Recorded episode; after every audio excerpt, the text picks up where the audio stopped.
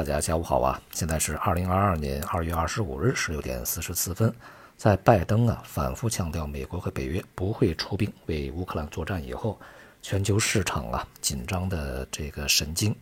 呃变得稍微松弛了一些啊。那么所有的市场呢都变得平稳，在隔夜美股呃探底大幅回升啊收涨以后呢，在今天的亚洲股市包括 A 股啊也是全面上涨。同时呢，这个美国国债的收益率大涨啊，黄金、白银从高位大幅回落，原油价格也有所调整，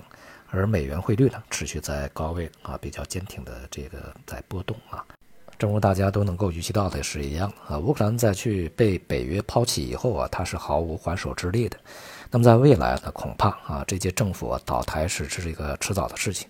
无论呢，它是这个呃。承认失败和俄罗斯坐下来谈判，还是最终被俄罗斯啊这些武装呢做推翻，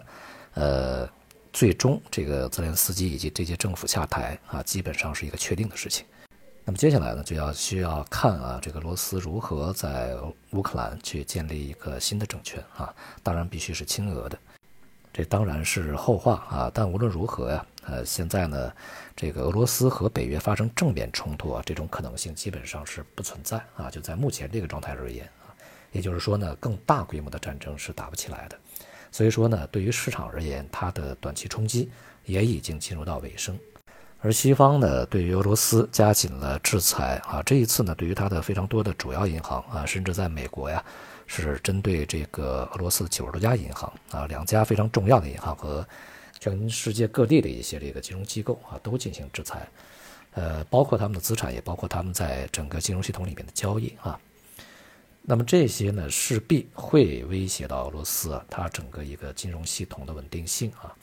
但是呢，俄罗斯在这个。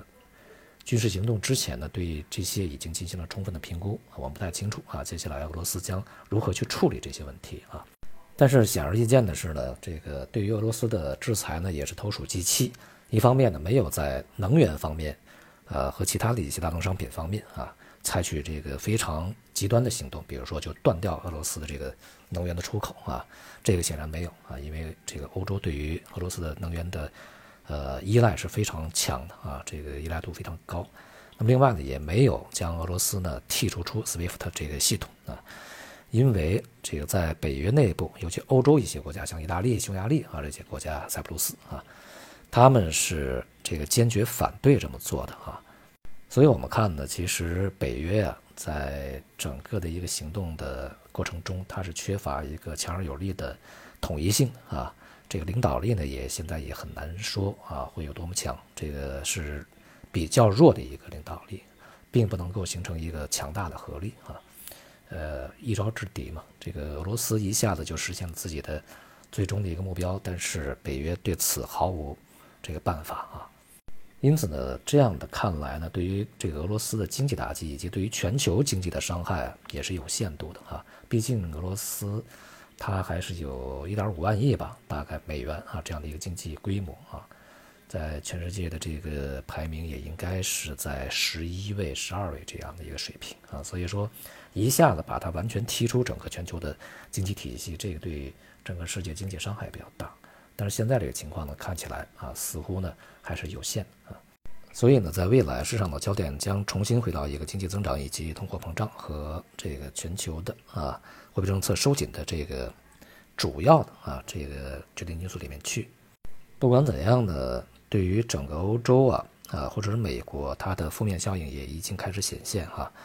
呃，一方面呢，经济可能会进一步受到伤害；另外一方面，通胀会上升啊，这就使得滞胀啊发生以及持续这个比较程度高啊啊这种可能性是越来越大啊。那么也就使得货币政策陷入两难了，你这个加快紧缩。会打压经济，本来已经很弱啊，现在有这些事情会更弱。不加快紧缩啊，通胀又上升的很快，所以说现在西方经济其实是陷入了一个比较大的麻烦过程中啊。这是从长期对于市场的影响而言，但是短期呢，市场有望在一段时间里面回稳啊。在今天这个反弹以后，A 股呢重新又回到了在这一段时间啊它的呃整固的区间这个范围内啊。本周呢，大多数的主要股指呢也呈现一个探底回升的这么一个态势啊，像沪深指数都是这样，而创业板呢反而是呈现了两周的反弹上涨啊。因此，在整个的股市啊这个投资者啊过度反应以后，那么接下来的市场呢将回到一个呃相对比较这个正常的这个波动里面去啊。由于整个水平回到了一个相对比较合理的整固水平，那么接下来啊，在呃月底的这个唯一的一个交易日，以及下周啊，就是两会开开幕之前一段时间里面啊，三月上旬吧，那么市场的这个继续反弹的可能性啊，现在越来越大。但是这个反弹呢，预计啊是相当缓慢和凌乱啊，它不会说特别的快啊，就是一波反弹就会起来啊。毕竟呢，这个资金是。存量啊，同时呢，比之前还要少啊，因为今年的新进资金是非常少的，而且呢，现在也没有什么特别欢欣鼓舞的，让市场特别这个能够啊，呃，振奋的一些信息出来，所以说很难啊，持续那种这个大幅度的上涨。但尽管如此啊，一些行业板块啊，这个在当前仍然是有一些阶段性的机会啊。所以就股市而言啊，仍然可以抓住这样的一个机会啊，进行一些这个中短期、中期啊一个多头的交易啊，逢低去买入一些呃弹性比较大的啊，这个估值比较低的一些行业板块啊，来去捕捉。而其他市场呢，也会回到一个正常的逻辑里面去，像黄金、白银在高位啊大幅回落以后啊，其实也是呃触及了它比较合理的水平啊。那么预计这个在下月吧，啊我们在之前。预计嘛，三月份整个这个贵金属呢可能会重新回到一个弱势状态里面去啊。现在看起来可能性越来越大啊。呃，下个月这个回跌的概率越来越大啊。而且，呃，像这个其他的呃美元汇率啊啊仍然保持一个坚挺，而收益率呢继续上涨。因为现在，呃，从美联储的角度来说，呃，鹰派的这个成员越来越多啊。而原油价格呢，由于当前并不仅仅是这个乌克兰的问题啊，对它有扰动，呃，从欧佩克加以及其他的一些产油国的供应层面呢，也是有一些这个压力啊，加上投机的气氛，所以说呢，也暂时还看不到它这个立刻就掉头的这种可能性啊，这种迹象啊。那么在未来呢，它在一百美元以上啊持稳时间不会特别长啊，大体而言呢，它还会从长期啊。这个目前是属于高位啊，但是从投机的短期的这个效应上来看呢，也未必啊，就是没有再度这个冲高的这种风险啊。那么另外呢，在今天我们也看到中央这个巡视组啊，对于啊二十五家金融单位的一个巡视结果，